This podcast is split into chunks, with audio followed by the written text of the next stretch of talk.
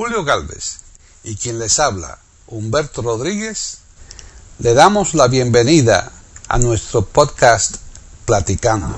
E Iberoamérica.com y radiogeneral.com presentan nuestras rarezas musicales, curiosidades en los discos. En Platicando Podcast, rescatando música olvidada.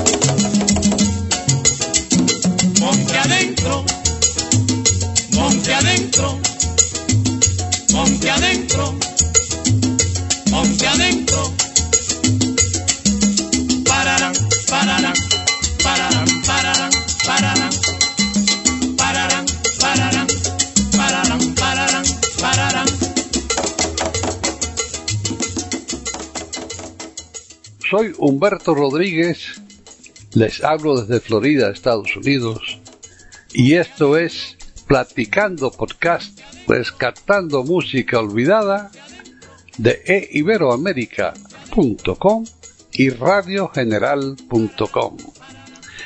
Me acompaña hoy desde Badajoz, eh, Extremadura, España, Pepe Rabanal. Pepe, ¿cómo andas? Muy bien, estupendamente. Aquí estamos al pie del micrófono. Y el, el tiempo está bueno por allá, ¿no? Está refrescando. No, aquí está ya. eh, hoy hemos tenido un día eh, con un poquito de fría y un poquito de llovizna. No mucha y necesitamos mucha agua porque no, tenemos una temporada de sequía tremenda aquí en Extremadura. Esta vez ha tocado así, pero no creo que se arregle mucho la cuestión. En fin. Bueno, pues ojalá así que, ojalá estamos que- ya abrigándonos un poquito. Ojalá que llueva, ojalá que llueva. Eh, eh, entonces, ¿de ¿qué vamos a hablar hoy? Cuéntame. Bueno, pues hoy como siempre lo que podemos hacer es tener siempre el hilo conductor de la curiosidad mm, discográfica, porque como sabemos el, el mundo de las grabaciones, eh, de la música, eh, sobre todo en la parcela que nosotros vamos analizando y deshojando en estos programas, eh, pues eh, a veces puede ser variopinto, puede ser muy distinto uno de otro, pero siempre eh, se le puede encontrar un hilo común que nos pueda armar el programita. Y en este caso eh, siempre nos basamos nosotros en la curiosidad porque dentro de las muchas grabaciones que hay de las muchas músicas de las muchas canciones que ha producido el ser humano eh, pues siempre existe el punto ese de la curiosidad cómo se hizo esto mm, y por qué este intérprete grabó así y es una rareza y realmente a mí es lo que siempre me ha llamado la atención en la cuestión musical. Vamos a llamarlo entonces curiosidades y rarezas, ¿te parece? Exactamente, o salidas de tono que tienen los, excepto la primera, que ahora diremos por qué, Eh, o salidas de tono que tienen los artistas, apartarse un poco de su carril, ¿no?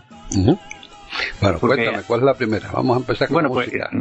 pues la primera tú la, la conoces porque me la sugeriste en una conversación, creo que fue a micrófono cerrado, de un artista de, de tu tierra, que también tiene la curiosidad de ser muy famoso en su tiempo y de ser un gran artista y después, no sé, pues el velo o el pozo del olvido de la historia eh, quizás no le ha dado el lugar mm, que ha proporcionado la historia musical a otros intérpretes, que José White Lafitte, ¿no? José, Ese Guay- me lo dijiste tú Sí. y yo me tocó investigar un poco, a ver.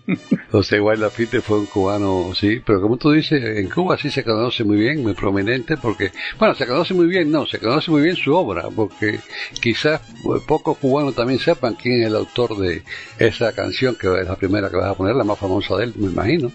Eh, Sí. Se titula La Bella Cubana. La, be- la bella cubana. La Bella Aquí, bueno, de- mm, decirte que, mm, como saben los cubanos, pues nació en, en Matanzas, que Matanzas es un, un lugar de Cuba que aquí se conoce bien porque han venido muchísimas agrupaciones de, de, de Matanzas eh, a tocar y a recorrer Europa y Matanzas se conoce por, por esencialmente por los músicos que han salido de ahí.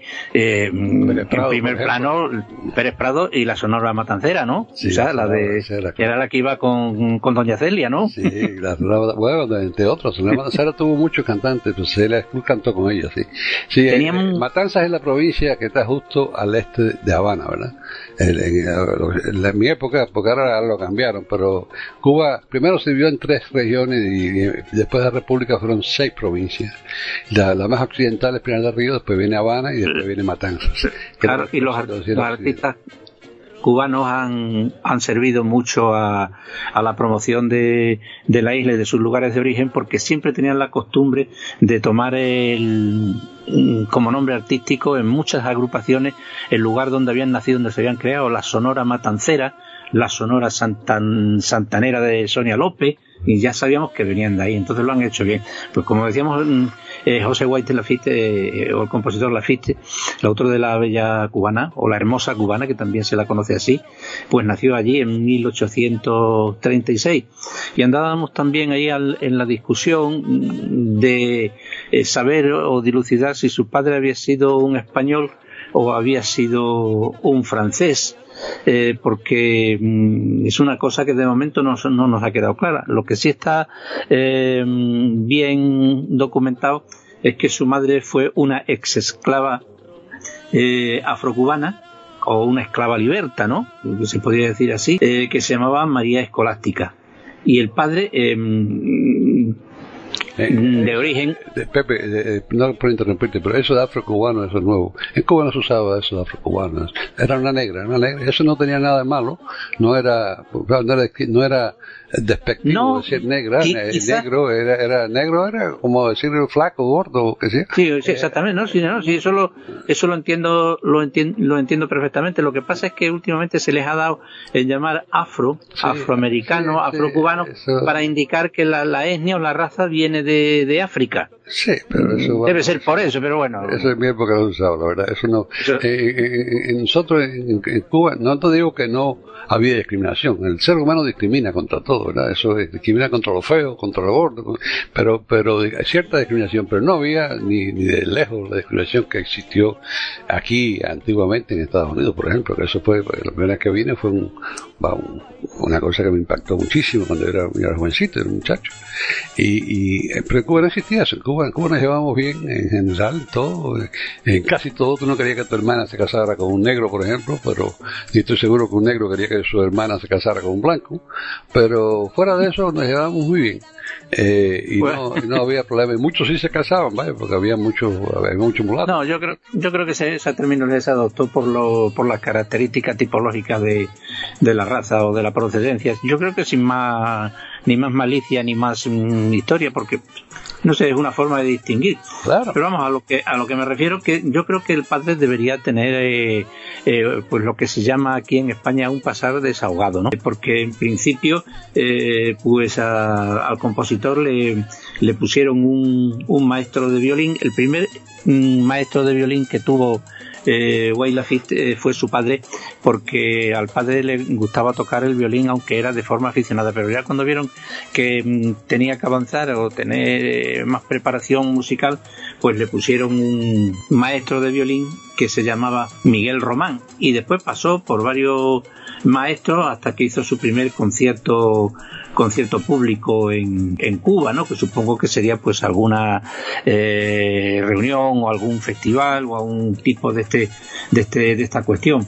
Y mm, también tuvo un maestro de violín eh, que fue depurado por las tropas españolas y fusilado junto con otros artistas y personas cubanas, unas relacionadas con la política, otras no, eh, en esta represión salvaje que se hizo y se ha hecho en muchísimos sitios, Eso- eso- y ahí murió. Eso fue un hecho famoso en 1848, si no me equivoco, que, que se Sí, llamaba pues. la, la conspiración de la escalera. De, de la escalera, El, exactamente. más, el más famoso ese, que fusilado ese- esa vez fue el gran poeta cubano Plácido.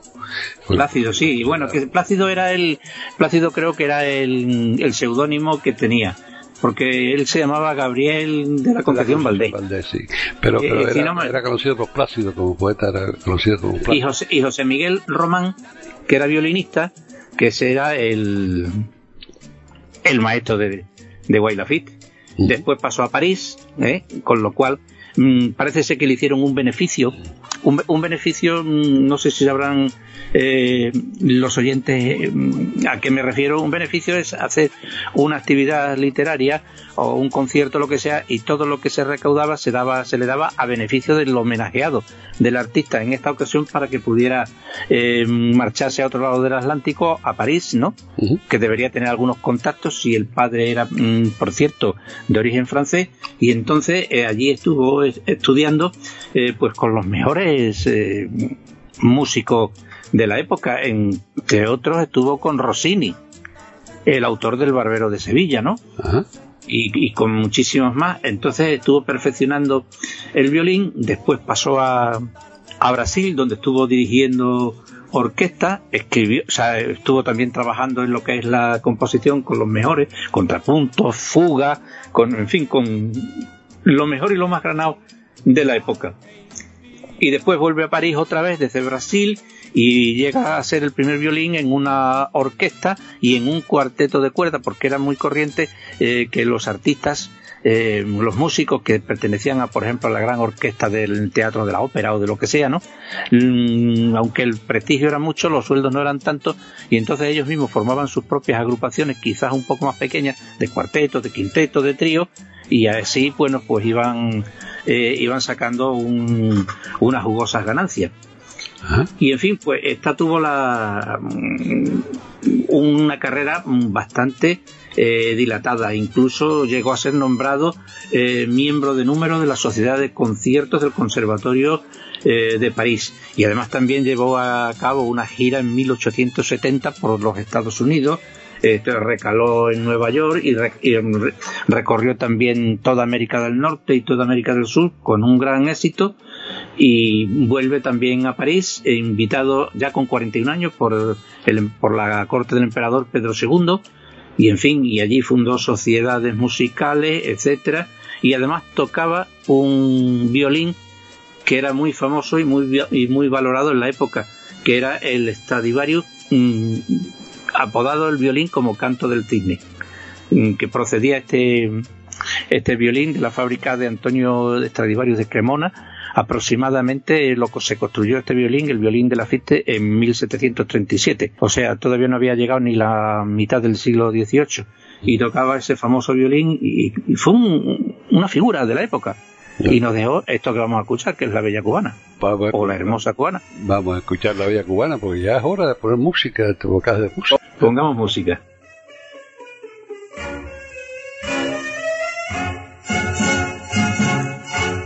Dos gardenias para ti, con ellas quiero decir, te quiero, te adoro, mi vida.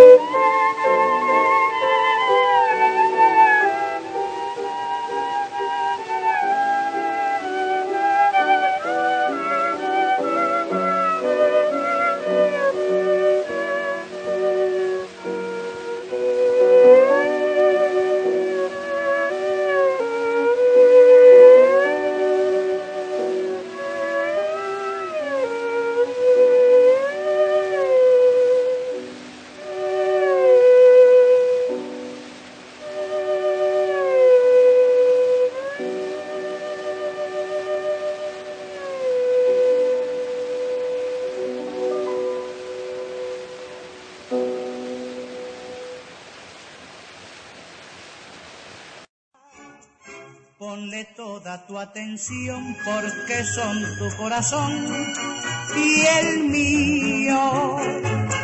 Dos gardenias para ti que tendrán todo el calor de un beso. De esos besos que te di y que jamás encontrarás. En... Pues ahí quedaron los acordes. Por cierto, no hemos dicho que la Bella Cubana la interpretaba el trío cubano en una grabación de 1924. Es decir, una grabación de pizarra a 78 revoluciones por minuto y de las primitivas, de las que no utilizaban ningún sistema eléctrico de grabación, que era todo mecánico.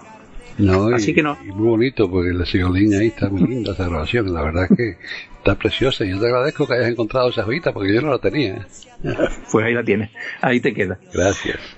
Vamos a empezar con, lo, con las salidas de carril que he dicho yo de los de otros artistas famosos, ¿no? Y famoso, famoso, mm, Carlos Gardel era un poco conocido, ¿no? Bueno, yo creo un que era poco conocido. súper conocido en su época. Hasta el año 36 se hizo más famoso todavía cuando murió en el Bueno, 36. mm, en la actualidad. Sí, pero que digo que en la actualidad tú sigues hablando de Carlos Gardel y todo, casi todo el mundo sabe quién es, ¿no? Hoy en día todo el mundo lo conoce.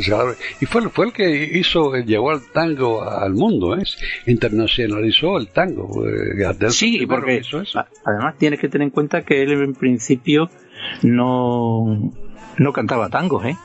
Porque en, en principio a él le decían, no se le conocía eh, cuando empieza en, en el canto y, y los rondadores y los trovadores, eh, se le conocía como el morocho de Abastos, ¿no? El, moro- o el chico de Abastos, Abastos era el lugar por donde él se movía, su barrio, ¿no? Y mm, andaba por allí cantando por los, por los cafés y tenía la popularidad local esa pues que tienen eh, los artistas quizás al principio pero era bastante popular. Y había otro que le decían el oriental. El oriental mm, porque era uruguayo. Y en Argentina a los de Uruguay le dicen los orientales ¿no? Bueno, oriente, es ¿no? que Gardel, eh, muchos dicen que fue, era uruguayo también. ¿eh? Sé que Sí, pero- y- esa, Sí, pero está, está totalmente demostrado que nació en, en Francia y que su madre, mm, que era madre soltera, se trasladó a, a la Argentina. E incluso tengo yo aquí un dossier de antiguos re- reportajes y artículos que hacía mi padre, donde está muy documentado el viaje que hizo eh, Carlos Gardel a Toulouse a encontrarse con la familia de su madre. Están las fotografías que las tengo aquí. o sea, que Eso bien, se hablan de muchas cosas, ¿no?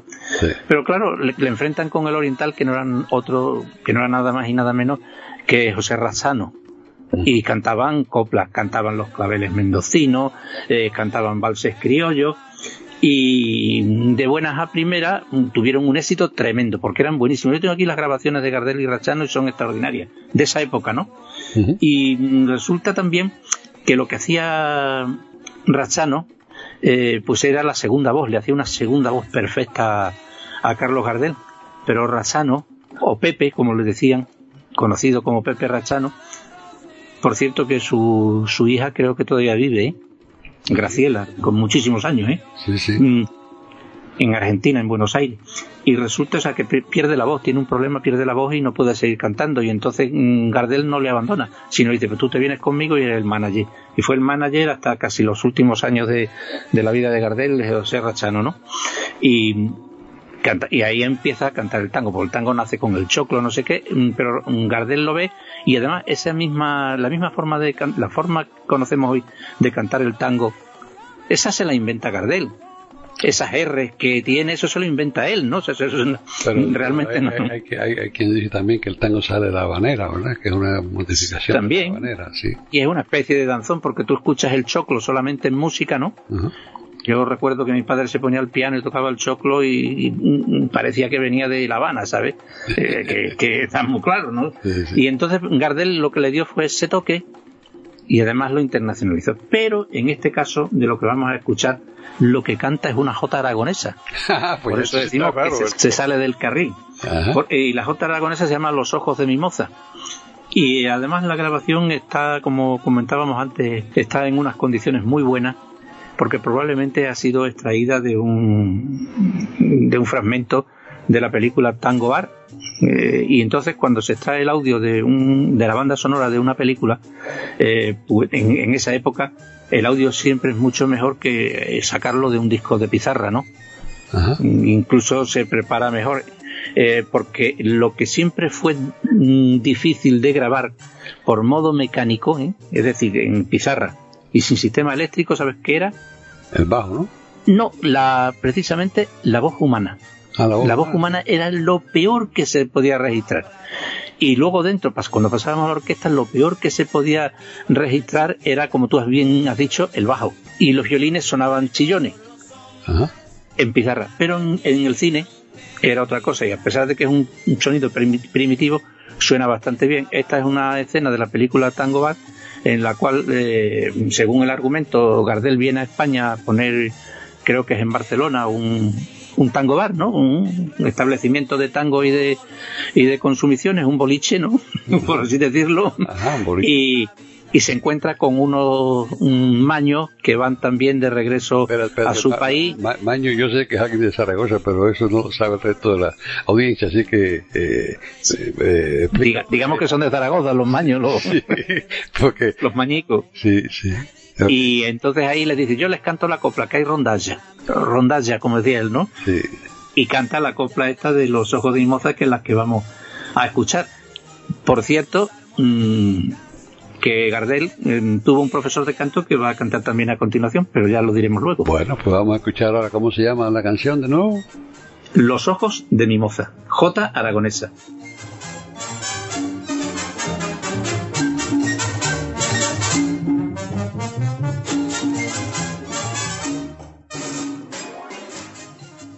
Pueden escuchar otros de nuestros podcasts en eiberoamerica.com. Son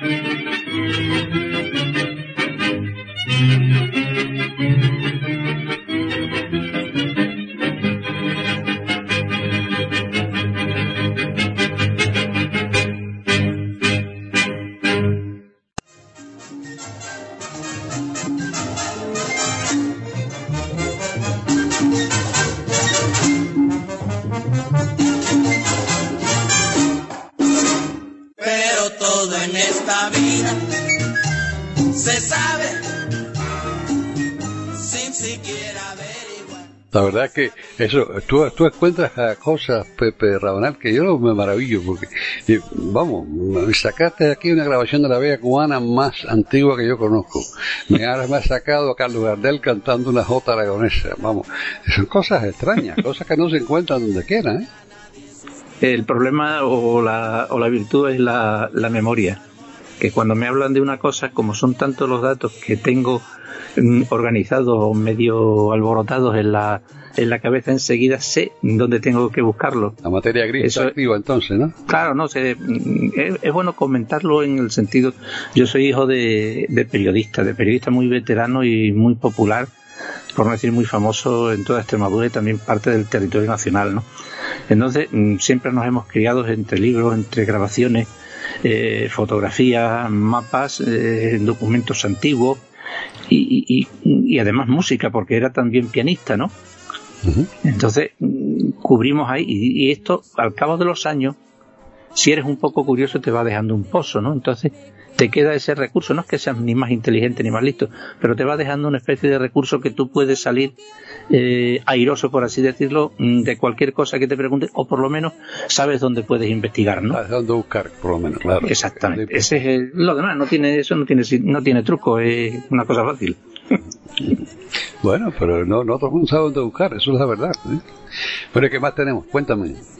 Bueno, mm, em, creo que habíamos dejado para este lugar a, a una orquesta eh, que viene de tu tierra, que son los Lecuna, los Lecuna Boys, ¿no?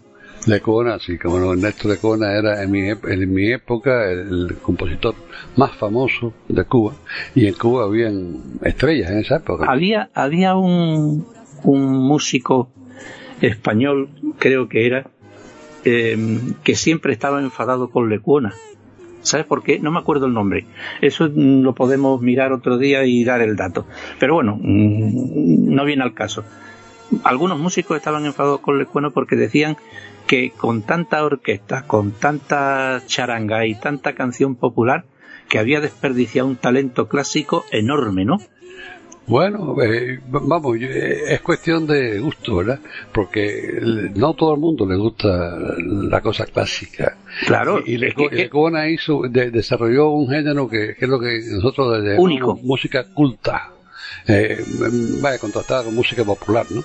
Música culta, porque era, era más bien música culta, eh, le escribió zarzuelas, y, y era música un poquito más, de, Sí. más distinguida, más, más, Sí, sí, pero no, pero no se salía del, de, de la cuestión ligera y gusto popular, ¿sabes lo que te digo? sí, era- Entonces, claro, eso es lo que le echaban en cara, que sin razón, para mi gusto, Sí. para mi gusto sin, sin, sin razón.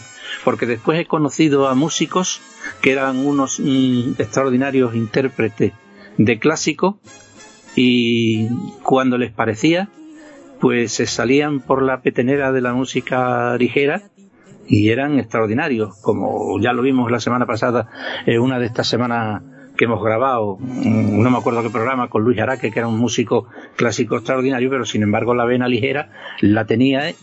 Y otros músicos clásicos que salen del conservatorio se intentan escribir este tipo de música como hacía Lecona y no son capaces.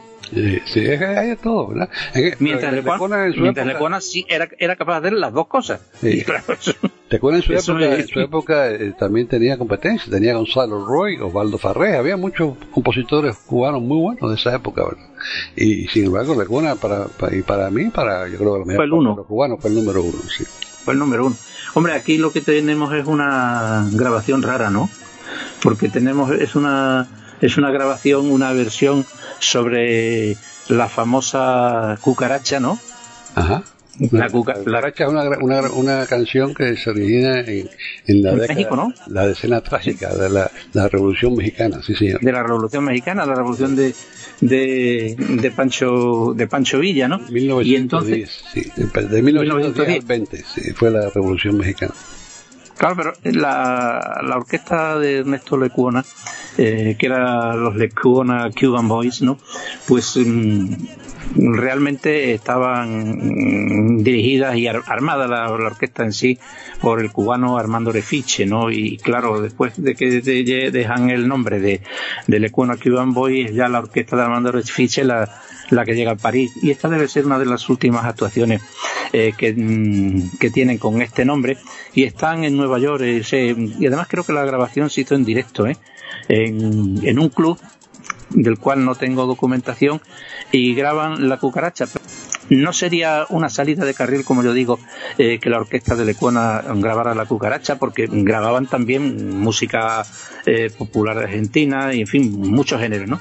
Sino simplemente que la canta una vocalista americana y la canta en inglés. Sí, la cucaracha en inglés. Y suena ahí raro, ¿no? Suena... Es simpático, sí, sí, sí. Sí, Pero, en nosotros, fin, nosotros hemos hecho podcast también de, de ese tipo de cosas, ¿verdad? Porque eh, canciones famosas eh, que son originalmente en español cantadas en inglés suenan, nos suenan distintas y hemos hecho podcast sobre eso. Igual que hemos hecho al revés, cantantes americanos cantando en español, ¿verdad? De En español. Sí, sí que hay de todo, pero todas esas cosas que se salen normal, a mí por lo menos me encantan. Pues ya te digo, esto es una, una perla así rara porque no, no vuelve. Vamos, yo creo que mm, el que más internacionalizó la música, aunque la puso a su aire en, tipo gran espectáculo, eh, fue Xavier Cugat, pero la orquesta de Lecuona en un club con una cantante que parece que además tampoco debe ser mm, profesional porque es que no dicen ni el nombre, ¿no? Ahora que dijiste perla, me, me recordó las perlas de tu boca, que es otro otro compositor famoso cubano época. Eh, vamos, eh, esa canción es más, más que famosa, Eliseo Renet. Eh, fue otro, Ah, sí. otro compositor muy, muy famoso de esa época, sí, señor. Bien, Pero, en fin, ¿cómo ahí- se llama esta canción? Vamos a escucharla. La cucaracha Ah, pues, ya no puede caminar. Claro, vamos.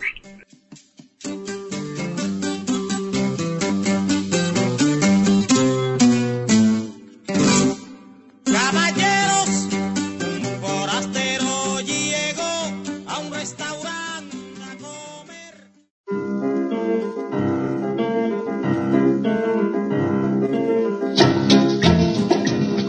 cucaracha, la cucaracha. Mira la señorita americana que nos va a cantar la cucarachita cuando pateca nada más. Vamos a ver, La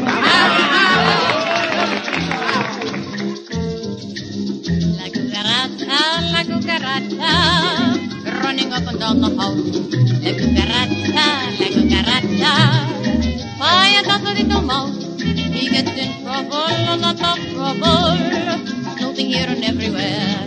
La cucaracha, la cucaracha, always keeps the cupboard bare. Then one day while cook was baking, wondered he, what is she making? For it looked so appetizing, with the fire slowly rising. To the edge he started keeping, then he found that he was sleeping. In the fire so hot and blazing, now he's just another raisin. La cucaracha, la cucaracha. Just the same as you and I. He got the jitters, the sweet and bitter. Lived and loved and said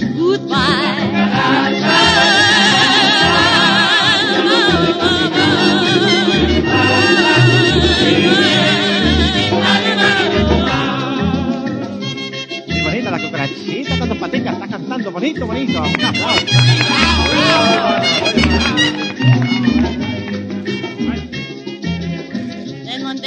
The garden, he just said, I beg your pardon, to a lady cucaracha. And he added, now I gotcha. She was coy, but she was willing, and for years their love was thrilling. They still meet at half past seven, up in cucaracha heaven. La cucaracha, la cucaracha. Just the same as you and I.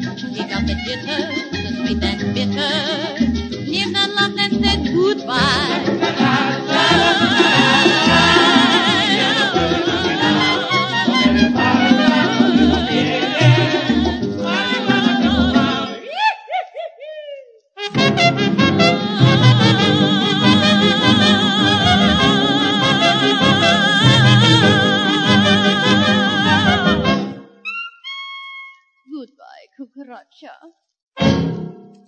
goodbye. cucaracha. ustedes van a ver los tormentos que pasó.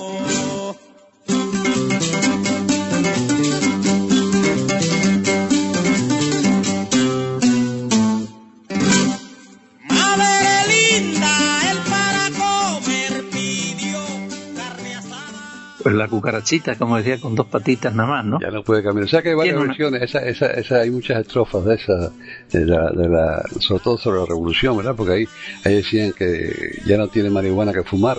O, Exactamente, sí. o las patas- Tiene varios- las tiene- tiene varias- atrás, le faltan dos patas atrás. Que se- eh, hay muchas versiones. Varias- muchas- hay varias- muchos versos, muchos versos. No, hay varias también varias historias sobre su origen, ¿no? Sí, sí. Que viene de un lado, viene de otro, pero en fin, eso será eh, para lo dejaremos para otro programa cuando nos metamos con los corridos villistas que también tienen tela, ¿eh? Tienen Como- eh, los corridos villistas antiguos, ¿no? La carabina 3030, eh, Gabino Barrera, De, todo de eso. yo sé un poquito, de eso yo sé un poquito. De eso, eso me- siempre me... O sea que yo, yo no sé por qué, chico, yo nací y me crié en La Habana, sin embargo, desde niño me gustó la música mexicana, los corridos y ese tipo de cosas. No sé por qué, es cuestión de... Va, son, son muy descriptivos y la revolución cubana sacó muchos corridos, porque además a, a los líderes de la revolución, perdón, de la revolución mexicana, he dicho cubana, Sí. de, la, de la revolución mexicana, pues les interesaba que, eh, como los medios de comunicación de la época no son como los de ahora, pues que las canciones corrieran de boca en boca, cantando las solo, hazañas. solo eso, la gente no se da cuenta. obrero. O sea, la gente no se da cuenta. En el 1900, en el año 1900, en México, el 10% solamente de la, de la población podía leer y escribir. Entonces, Ah, bueno, también, claro. entonces cuando tiene esa situación, pues la, la- la tradición oral es la única que sobrevive, porque si no, El canto. claro, el canto. Y para Y eso, eso. y por eso existe la copa, por eso existe el corrido, por eso existe todo ese tipo de Pueblos cosas que eran que relatan historias, ¿no? pueblos que eran indígenas puros, o sea, claro, y de- decía, como cantaba la de Gabino Barrera, no tendía razones andando en la borrachera, sus pies campesinos usaban guaracha y a veces a raíz andaban, ¿no? O sea, que se ve ahí ya la imagen de un pueblo pobre que, y que no le vas a pedir que sepa leer y escribir. Entonces, eso es lo que pasa. Claro. Pues de ahí ese éxito de los corridos. Claro, y- Tenemos tenemos de que ese tema uf, hasta por gusto y, y- curiosidades muchísimas ¿eh? Pancho Villa por ejemplo fue la única la única vez que el, el Estados Unidos ha sido invadido por una fuerza extranjera en la en vaya que, que viendo a Hawái que fue atacado pero invadido por una fuerza extranjera eh, en los 48 estados contiguos aquí A ver, fíjate. Pancho Villa Tuvieron- en 1916 tuvieron que recurrir a una conspiración para quitárselo del medio, o sea que No, y todo lo contrario, ¿sabes que mandaron mandaron al general Pershing a perseguirlo? y no- nunca lo, lo pudo, no lo encontró. Bueno, eh, lo, interrumpi- lo interrumpió la Primera Guerra Mundial, a Pershing lo sacaron de ahí para mandarlo para... para- ¿Sabes lo que hacía para despistar al general Pershing? ¿Sabes lo que hacía? Bueno, a lo mejor seguramente lo conoce. Pues iba poniendo tumbas con su nombre por diferentes lugares Sí, para sí. que se creyera que estaba muerto. Sí, no, no, no. Eh, eh, eh, hay muchas, muchas anécdotas interesantes de toda esa época, muchachos. Yo, yo he hecho otras muchas cosas aquí sobre, sobre la revolución. Inclusive hay, hay un podcast ahí muy interesante que grabé con unos mexicanos sobre, hay, sobre la, la- primero la independencia de México y después la revolución mexicana. Vamos, seguimos adelante. ¿Qué es lo que Seguimos adelante. tenemos? Tenemos ahora a el tenor de gracia o el tenor exquisito de su época y el que creó una escuela que todos los tenores mm, actualmente, ¿eh? todos los tenores actualmente eh, siguen de una manera o de otra, sobre todo los que son tenores líricos, ¿no? Tenemos el tenor lírico, tenemos el tenor dramático, ¿no? Para que la gente que nos escucha y tiene la habilidad de ¿Y escuchar. cuál es la diferencia entre el tenor lírico y el tenor dramático? Pues eso es lo que eso es lo que voy a decir. El tenor lírico, eh, mm, para no dar datos técnicos, diremos que eh, los que en su repertorio eh, son tienen óperas como como las de Verdi o las de Donizetti, ¿no? Ajá. Y el tenor dramático que tiene un registro más potente y mm, más dramático, por así decirlo, son los especialistas en ópera, eh, como pueden ser las obras de Mahler o como pueden ser las obras mm, de, de Wagner, por ejemplo los Nibelungo, los maestros cantores de Nuremberg ese registro. Pues entonces, en los líricos, que mm, supone mayor sentimentalismo, mayor belleza en la voz, no, no tan brava o tan fiera, ¿no? Pues es el tenor Tito Esquipa. Tito Esquipa es un caso raro, muy raro dentro de la, de la ópera. Tito Esquipa, eh, mm, eh, si seguimos la opinión de sus primeros maestros y sus primeros estudios, era el típico chico que quiere cantar y es un grillo. De malo, ¿no? y que al parecer tiene un, un oído enfrente de la, del otro, ¿no? Pero mm, el empeño era tanto y tanto estudió y tanto buscó maestro que llegó a ser el número uno. El número uno en su género. Que es la persistencia, ¿eh? Y mm, no sé, cualquiera que, por ejemplo, sea un aficionado a la ópera, le hablas de Tito Esquipa, es el, el, el número uno en, en tenores líricos. Por ejemplo, las versiones que tiene grabadas de caballería rusticana de Pietro Mascani, esos son, son geniales. Y eh, aquí en España dio conciertos en el Real y los admiradores y, y los alumnos que tenía eran legión, pero una auténtica legión, ¿no? Ajá. Los que imitaban su escuela. Y teniendo, por ejemplo, nosotros um, ya en tiempos actuales, ¿no? Eh, a, a nuestro tenor canario Alfredo Kraus, ¿no? Que fue un tenor de un registro impresionante porque lo mismo era un tenor lírico que un tenor dramático porque el rango vocal que tenía en octavas se lo permitía, ¿no?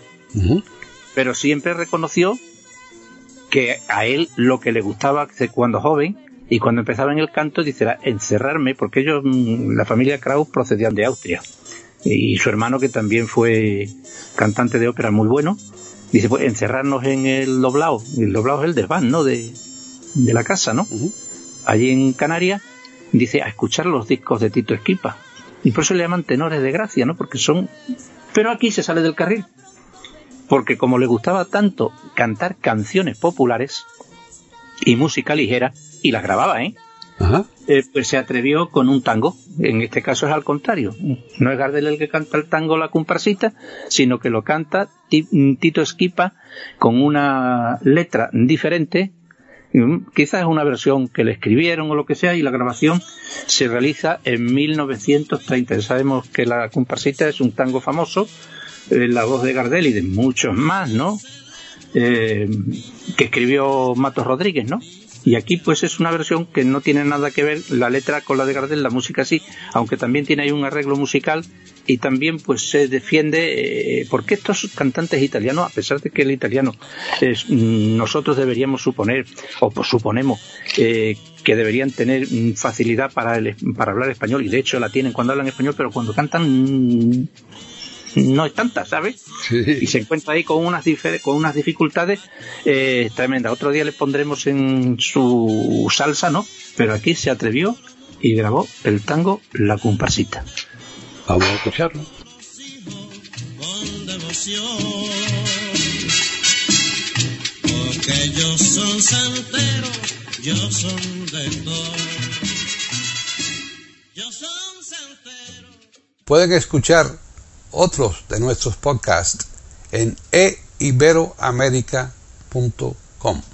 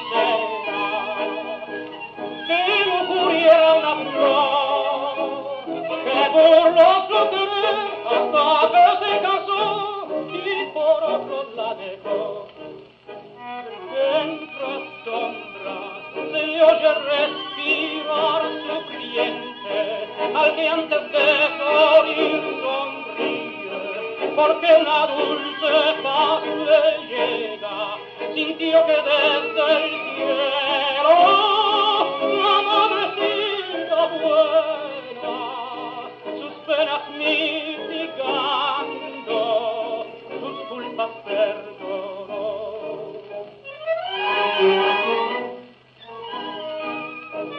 Hoy las horas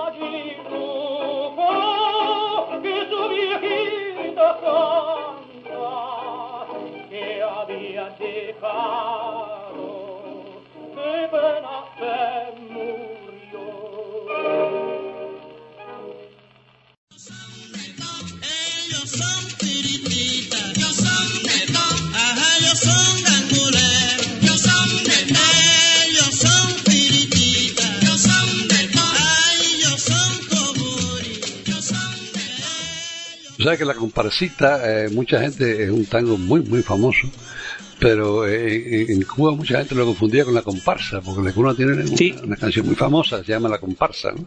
La, Lecuona. Sí. Lecuona, la comparsa, ¿no? Bueno, sí, sí.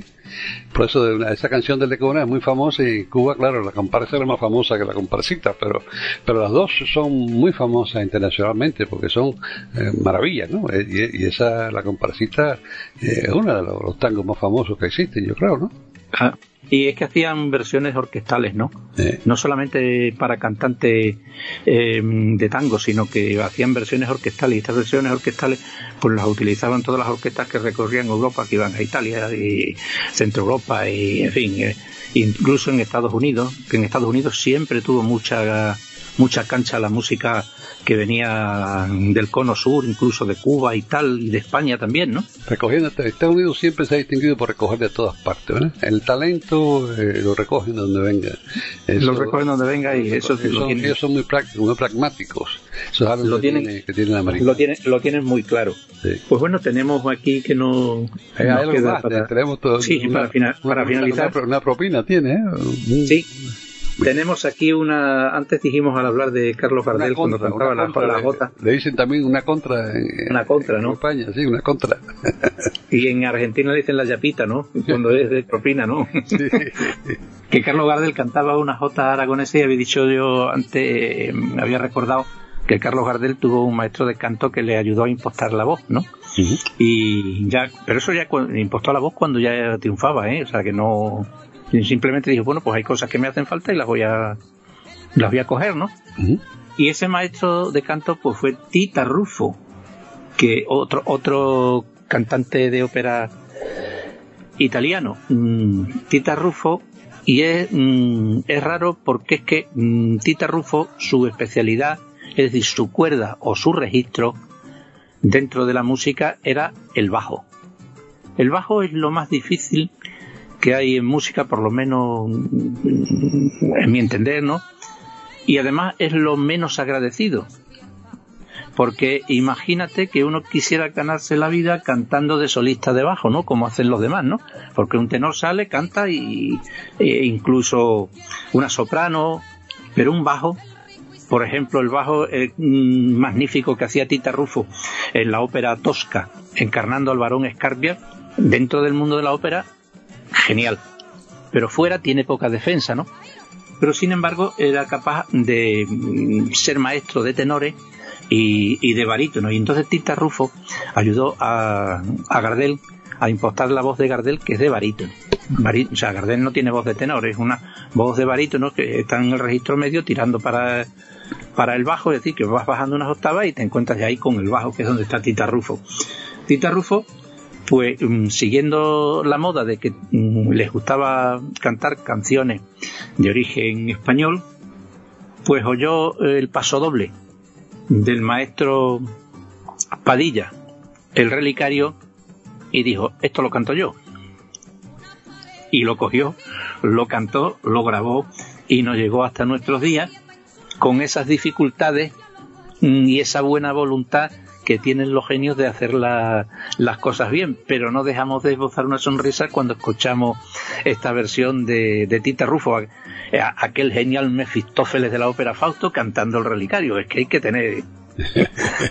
es como ahora, yo no sé, eh, si, quien te podría decir si Beethoven cantara el pompero, ¿no? O algo así, ¿no?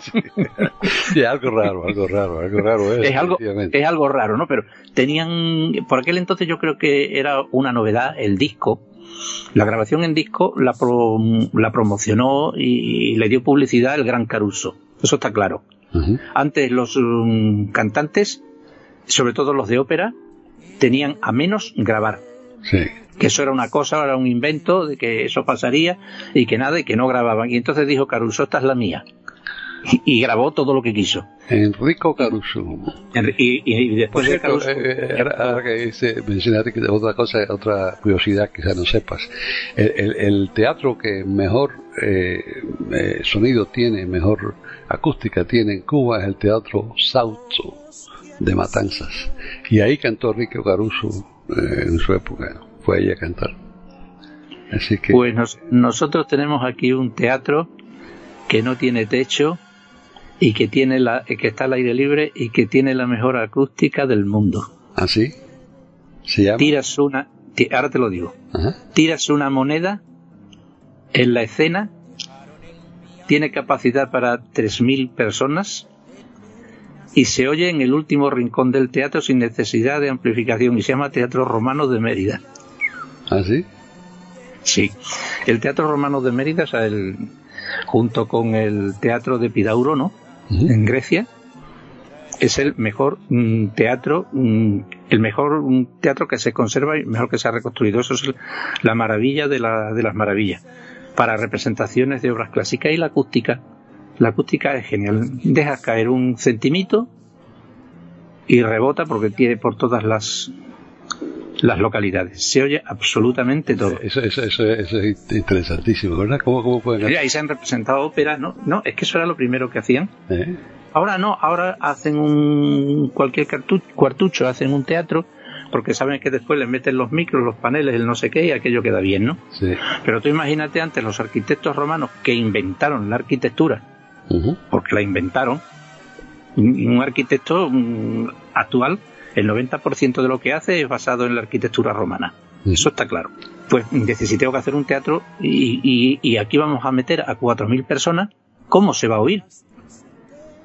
Pues estudiaban de tal forma el lugar, eh, la disposición de, la- de las piedras, todo, hasta que conseguían eso. Increíble. ¿eh? In- incluso los griegos, los griegos en sus teatros, y lo intentaron con una cosa que se quedó de, a- de adorno, que era como salían en las mm, representaciones con las máscaras, pues eh, en la boca se ponían como una especie eh, de trompetilla que se llamaba personare. De ahí viene la palabra persona, ¿no? Para que sonara un poco más. Pero aquí, por eso te digo, y aquí Tita Rufo cantando el relicario y dándole promoción a un sistema de grabación que todos, eh, que, nadie quería hacer. A partir de Caruso todos ya vinieron, vinieron rodados. Eh, fue un genio en lo suyo. Aquí canta el relicario y nosotros pues sonreímos un poquito. Los hermanos Pinson eran unos marineros que se fueron con Colón, un bucanero, y se fueron.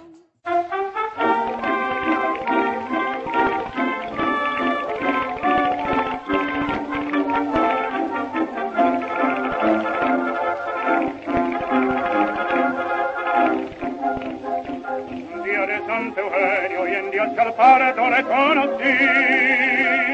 Era torero de Mastronillo, al mal de tu Madrid iba en caleta, peleando guerra, yo solo al verla me estremecí, y al mirarle bajó del coche, y muy garboso se vino a mí. Tiró la capa al colectivo, y descubriéndose me dijo así,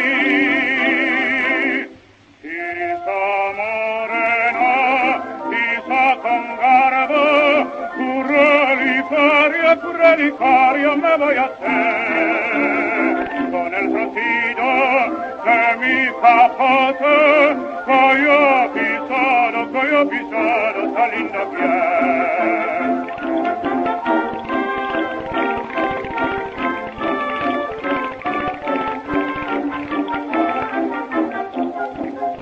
Era lunes abrileño y toreaba y a ver la fui bianca loitiera che a quella tarde del sentimento trai morì. Ad aurelante fai en l'arena se t'incarido mirate a me. Più relicario sacco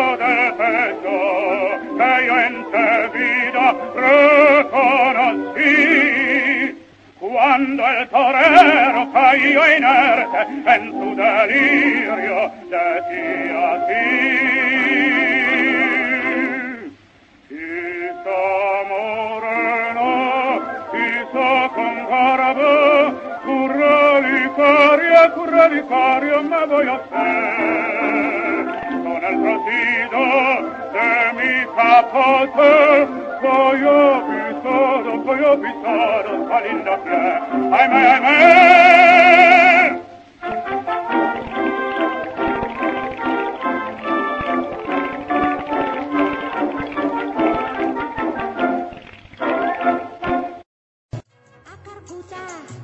a buscar algunas playas y los indios mutilones le cortaron la retirada al piloto Pedro Angulo le quisieron dar por muerto y a su hermano Bobadilla lo llenaron ay de laureles Ahí quedaba lo del día de San Eugenio, yendo hacia el Prado la conocí. En esa voz, en el teníamos que seguir un poquito el hilo de la letra para saber si. Y algunas veces se equivoca, ¿eh? Se equivoca. Y como en las grabaciones antiguas no se podía rectificar, el error se quedaba grabado. Se quedaba así, sí. Eh, Tengo esa- muchos de esos. Esa, esa canción de, del Relicario creo de 1915. Y, Esa la, ¿Y la grabación es de cuándo esa? ¿Tienes idea? ¿Esta grabación Pues que esa- escuchar? Esa grabación debe ser aproximadamente de, de la misma época, de 1900. Me refiero al origen de la canción, debió ser 1912 o 1913, porque la, la hizo José Padilla y mm, una de sus primeras intérpretes fue Raquel Meyer, ¿no? Sí, sí la yo que sé se que casó la, canción en esa época, pero digo, la grabación un poquito después, ¿no? Los años 20 y Es un poquito después, sí, para allá, debe ser de los años 20 y tal. Porque tienes que además que tener en cuenta, o sea, sí, porque esa grabación es una grabación dentro de lo que es la grabación de Pizarra ya un poquito más moderna, porque la, las grabaciones que yo 101, 1902, 4, 5 hasta el 8 eh, son unos discos distintos. Son distintos porque son los discos mm, Crevet eh, y esos discos empezaba la reproducción desde el final hacia el, hacia el comienzo de la cara del disco. O sea que tú los pones en el, en el gramófono Y van hacia atrás, van hacia atrás, ¿no? Mira. Y, cla- y el sistema, la aguja era, es distinta, no suenan esos discos si los pones en otro gramófono que no sean eh, lo suyo. Y este mm, debe ser de 1920, de 1925, 26, incluso hasta es posible que sea del, del 27 porque ya suena a lo que es el típico pizarra, ¿no? Ajá. Perfecto, la verdad es que, que suena muy bien, muy bonito y, y todo esto que nos ha preparado hoy eh, Pepe Rabanal ha sido fabuloso, por lo menos en mi opinión, en mi gusto. Eh, ahora de todo, ¿verdad? Porque siempre de todo, para gustos en flores y para colores flores. Exactamente, los colores son, pero lo que me refiero, otro día pues a lo mejor no estamos tan, eh, tan a punto, ¿no? Tan a tono. Sí. Pero vamos entonces, mientras tanto, a invitar a todos los oyentes a que nos escriban. Y por correo electrónico nos pueden escribir a platicando arroba eiberoamerica.com y por Twitter nos pueden escribir a E Iberoamérica con la E, la I de Ibero y la A de América en mayúsculas.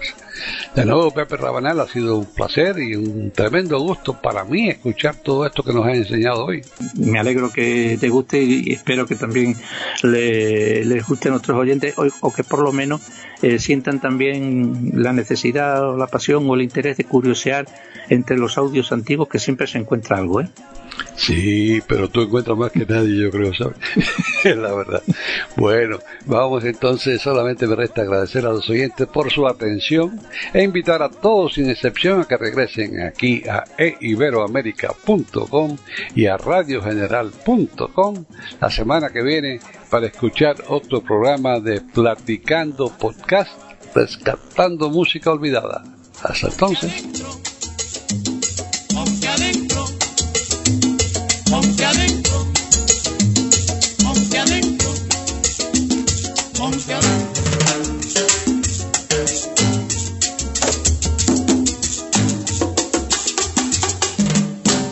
Si la música dejara de existir,